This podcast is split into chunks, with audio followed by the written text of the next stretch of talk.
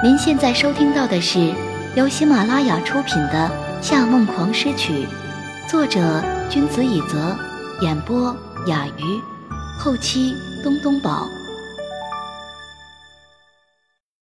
第九乐章：离别冬季。翌日早上，裴师接到夏承思的电话，他让他带着员工签约合同去公司找他。年末的第一场雪尚未停止，城市张开了怀抱，迎娶着漫天飞舞的雪花。街道两旁树的肤色被秋天包裹成了黑棕，又被冬天用咒语凝固在大雪中。他赶到盛夏集团正门的时候，刚好看见了夏承思的车。黑衣保镖拉门，手挡在车门上方。他从车上走下来。目不斜视地步入正门。夏先生听见裴师的声音，他迅速走过来，神情漠然地看着他。合同带了吗？带了。他把合同拿出来递给他。他接过合同，在上面扫了几眼，就直接把它们撕成了碎片，然后他把碎片递给身边的助理。又对对方扬了扬下巴，助理飞速从公文包里拿出一张薄薄的纸，用双手递给裴师。裴小姐，这是解约书，即刻起你与盛夏集团的十年合约失效。裴师接过那张解约书，上面有夏承思的亲笔签字，就与他在办公室那幅高高挂在公司战略图上的签字一模一样。他听见他用不带情绪的声音说着不带感情的陈述句：“关于科纳音乐厅乐队的工作，也会有人联系你。”等等，我与夏娜的竞争结果不是要等最后一天才知道吗？夏承思轻笑了一声：“哼，你都已经做到这种程度了，如果胜利者不是你，那你岂不是付出太多了？”没错。他已经有了八九成的把握，所以才把音乐会的时间定得这么晚。因为他早就在心里认定夏承思不会把管弦乐队交给他，但这原本就不是他的目的。想建立乐队只是为了打响名气，既然现在名气都有了，他完全可以继续走下一步。目前需要做的就是不能失去目前的热度。把音乐会的时间定晚一些，有助于他维持这种热度。可是听见夏承思这么说，他心里还是有些发凉。他面不改色回笑道：“谢谢，夏小姐付出的也不少，所以还是等结果出来再说吧。既然你要把整个流程都走一遍，那就一月再接手工作吧。”夏承思的语气不冷不热，也听不出是否在嘲讽。其实走流程的人是夏先生吧？我不认为你会把乐队给我，而且我也不想要了。随便你。他看了看表，似乎想要早些结束这个话题。从今以后，你恢复自由身了，把家里地址发到助理邮箱，我让人把你办公室里的东西寄给你。雪是白色的，天空与建筑却泛着灰烬的颜色。风雪统领着世界，阻拦了本已繁忙的交通，在人来人往的地铁站留下了污浊的积水。他低头看了看自己的靴子，上面还沾着薄雪，然后轻松地说道：“明白，裴氏，我觉得你应该很擅长搞金融。”明白。音乐需要有灵魂的人去做，不适合你。扔下这句话，他转身就走了。前面不论他说什么，他都可以完全不受任何影响。但听见这句话，他意识到自己的双手立刻紧紧握成了拳。他差一点当场发怒，用恶毒的言语去刺伤他，可是他忍住了。只是走过去，重新拍了拍他的肩，见他转过头，他抬起头，在背光的地方朝他露出了暧昧诱人的笑。没有灵魂的音乐家，未必就没有市场的。可惜有的人买我的账，我还未必愿意收呢。看见他的眼睛微微睁大，他笑得更灿烂了。哼，别说你那个晚上只是在演戏。我知道有多少是假的，有多少是真的。这句话刚一说完，灿烂的笑立刻从他脸上消失，取而代之的是一脸的不屑。可是刚转过身去，所有挂在脸上的自负瞬间烟消云散。这不是第一次被人重伤，但这些话从夏承思口中说出来，比其他人说出来刺耳得多。真是奇怪，风雪原本是这座灰色城市的入侵者，但这一刻却像变成了城市的主人一样，让他觉得自己是一个不速之客。他压制住抱住自己双臂的欲望，只是红着眼睛，大步走着，把风衣领高高掀起，挡住迎面吹来的风。随后。他听见有东西砸在地上的声音，还有保镖跑过去捡东西的脚步声。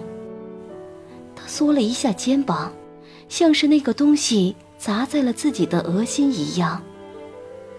直至这一刻，好像所有忍耐力已经达到了极限。他深吸一口气，往天上看去，让自己看着空中的雪来分散注意。他说。他是没有灵魂的人。他看着街上来来往往的行人，其中不乏挽着父亲的手蹦蹦跳跳的幼儿园小女孩，以及因害怕天寒而钻入男朋友怀中的二十岁女生。以往眼中只能看到自己的他，第一次如此清晰地察觉到自己周边还有这些活灵活现的人。他也突然意识到，自己与这些人有多么不同。哪怕在与他的针锋相对中，他表面上又一次取得了胜利，但心里清楚，他说的才是对的。与这些有血有肉、有经历、被感情牵动的人相比，他确实没有灵魂。直到下午，裴时才明白夏承思为什么要说那份话。因为他错过了早上的一条新闻，他在报纸上看见了一个消息：盛夏集团女高管严灵素最后死于车祸。最后一通电话拨给夏承思，未得回应。看见“严灵”两个字和车祸现场照片，裴时捂住嘴，很久都没能从惊讶中回过神来。虽然他曾经亲眼目睹过父亲的死。但那时候他年纪还小，连悲伤的感觉都不能体会太深。那种丧父之痛是随着年龄增加才逐渐加深的。这一回是他第一次明显感觉到，死神之手竟离自己的生活这么近。不久前还在平安夜碰面的严玲，竟然死了。他花了很长时间才消化这个事实，然后察觉到这条新闻后半句话的诡异。为什么记者要强调最后一通电话拨给夏承思？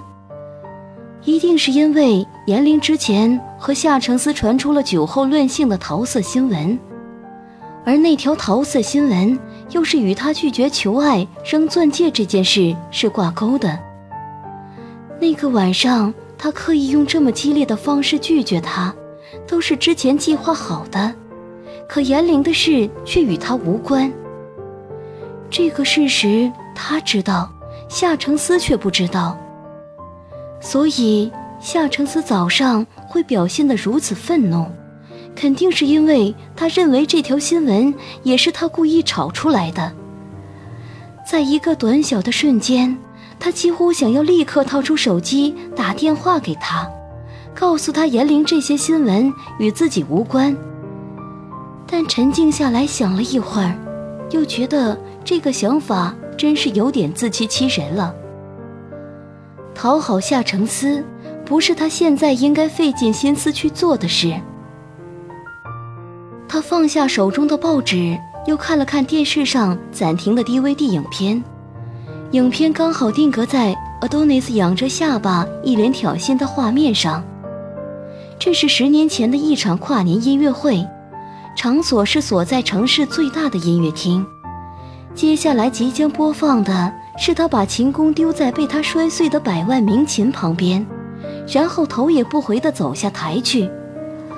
当时奥多内斯就已经脾气孤僻著名了，但在这个摔琴事件发生之前，他还没有被人挂上暴躁怪才的称号。奇特的是。这件事虽然引起了轩然大波，而多尼斯的粗鲁无礼也为他招来了大量的反对者。但是这次演出被古典音乐界称作是音乐会中的断臂维纳斯。小提琴家没有表演到最后，却是十年难得一见的精彩演出。而他糟蹋掉了这场音乐会，只是因为一个让人费解的理由。他的演奏通常有两场华彩段，在上半场即将结束时，他即兴演奏了最喜欢的曲子。这时候，有一个观众的手机铃声响了。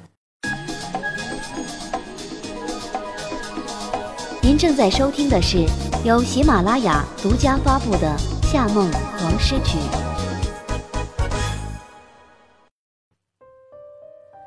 不止这场表演。阿多内斯从小到大的表演，裴时都有研究过。阿多内斯和夏娜一样，都是属于外表非常抢眼的小提琴家。他白色的头发，时刻抱着那只慵懒又微微欠揍的猫，甚至比夏娜要更抢眼得多。但是裴时知道他的水平在哪里，他最拿手的帕格尼尼。他六岁时就在维也纳巡演中表演过。这个视频最初在 YouTube 上广为流传时，没有人能忘记他的模样。他脸上的嘟嘟肉在二分之一小提琴上打着滚，眼中却露出仇恨社会的冷酷。西方网友们为此又开始指责着亚洲父母不人道，虐待孩子。他看上去像个偶像。经常被人指责只会耍大牌炒作，但懂音乐的人都知道，他的成功绝非偶然。他是那种真正被逼着练琴到哭，有着过硬的基本功，却又天赋异禀的小提琴家。夏娜和他比起来，就是幼儿园玩跷跷板的水平。击败夏娜，只需要比他炒作的狠就够了。对裴氏而言，这并不算什么挑战，但挑战尔多内斯，他长吁一口气，快步朝窗台走去，在这个过程中，也把沙发上的小提琴拖了过去，然后架在了脖子上，试拉了几个音。干燥的秋冬真是好季节，蒸发掉了琴木里的水分。让琴的声音听上去带着一点点回音般的沙哑，却又清脆嘹亮的让人心颤。在这琴声最美的世界里，一定要多练习。在他的沉默与小提琴的地名中，又有好几天就这样过去了。太专注于艺术的结果，就是生活的其他部分都会乱得一塌糊涂。他有好几次都忘了吃饭，还是裴曲从酒店里带回来给他的。同时，他也没有太关注外界的新闻，以至于得知夏娜宣布停止音乐会的巡回演出，又对售空的专辑不再补货，他也只当夏娜是畏惧而逃。裴师没有太把这件事放在心上，夏娜的哥哥却有。大雪连续下了许多天。二十八日下午，夏娜请了几个闺蜜到家里玩，在后院里摆了一张大桌子，用旧式唱片机放着小提琴乐，让大家在那里赏雪景、听音乐、喝下午茶。法国的糕点师把点心端上来以后，大家都聊得很开心。一个家里做宝石的千金小姐说：“看着这雪，总觉得很有过年气氛。我突然很想吃妈妈做的鸡蛋面。娜娜，你家厨师会不会做鸡蛋面啊？”这，会中餐的厨师今天休息。夏娜看了一眼透明玻璃门后的厨房与白衣厨师，一脸嫌弃的摆摆手。哎呀，你别闹了！下午茶吃什么鸡蛋面？那你做给我吃啊！大小姐不依不饶的说道：“我的手可是要拉小提琴的，谁会去碰柴米油盐？”哈哈，我看你是不会做吧？夏娜面露尴尬，冷笑一声：“哼，说的好像你会做一样。”好了好了。你们别争了。韩月月站起来，只是鸡蛋面，很简单的嘛，我去做就好了。你们还有谁想吃？另外三个女孩也举起手来，韩月月伸出大拇指。OK，你们等等我。韩月月刚进入厨房没多久，夏娜的一个闺蜜就低声惊呼起来：“哇！”夏娜，你怎么没告诉过我们？你哥在家里啊？啊，我哥在，哪个哥？夏娜顺着他的视线看去，正巧看见夹着一本书下楼的夏承思。他穿着 V 领深蓝毛衣，露出里面的浅蓝衬衫，身材挺拔，冷淡的气息被脚上的深蓝棉拖鞋褪去不少。一看到他。他这几日的消沉似乎也变好了一些，正站起来想跟他打招呼，他却径直走过来，低声说：“娜娜，你来一下。”在一群闺蜜羡慕的目光下，她跟着夏承思去了厨房的玻璃门前，她的神情有些严肃：“你怎么把巡演停了？专辑也不打算卖了？”一听到这个话题，头都大了。他长叹一声：“别问了，反正和裴师的比赛我已经输了，卖多少、办不办巡演都不重要。”娜娜，你的前程与其他人没有关系。他眼中有一闪而过的怒气，但想了想，又讥笑起来：“ 哼，哥，我知道。”你对裴师有意思，但你应该也知道，如果拼卖力练琴和厚脸皮，我是拼不过他的。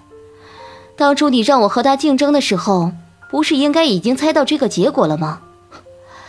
到现在，不知有多少人都在等着看我的笑话。你是很了解我的，与其输得一败涂地，我宁可现在就放弃。说完这句话，他转身回到了桌子旁，和其他女孩吃糕点去了。庭院里大雪如飘絮，如同朦胧的精灵，长出了多对白翼。冰雪脱下了天空的衣裳，把它披在大地的肩膀。白色也是消逝的颜色，它战胜了人生的风景，留下了死亡的沉默。严玲车祸的照片里，就是一片白色里留下了红与黑的印记。然而，不过几天，所有的一切都又一次被纯白覆盖。夏承思随眼看了一下玻璃窗后面的厨房，隐约看见有几个身影在里面忙碌。忽然想起裴时刚当他助理时。曾经在他不是太大的家里忙里忙外，被他命令着去给他做饭吃。他不是没有看出他就要快炸毛，但与他同处一室，如果他不做点坏事，恐怕会发生真正的坏事。当时看着他在厨房里的背影，他曾经设想过他们之间的很多种可能，哪怕他知道。他就是一个冷冰的堡垒，永远不会对别人露出发自内心的笑容。只是他没想到，他比他想的要冷漠太多了。这时，严玲死去前一天说的话又一次在耳边回响。裴师是个孤儿，他根本不会理解家庭的温暖。听众朋友，您刚刚收听到的是由喜马拉雅出品的《夏梦狂诗曲》，作者君子以泽，演播雅鱼，后期东东宝。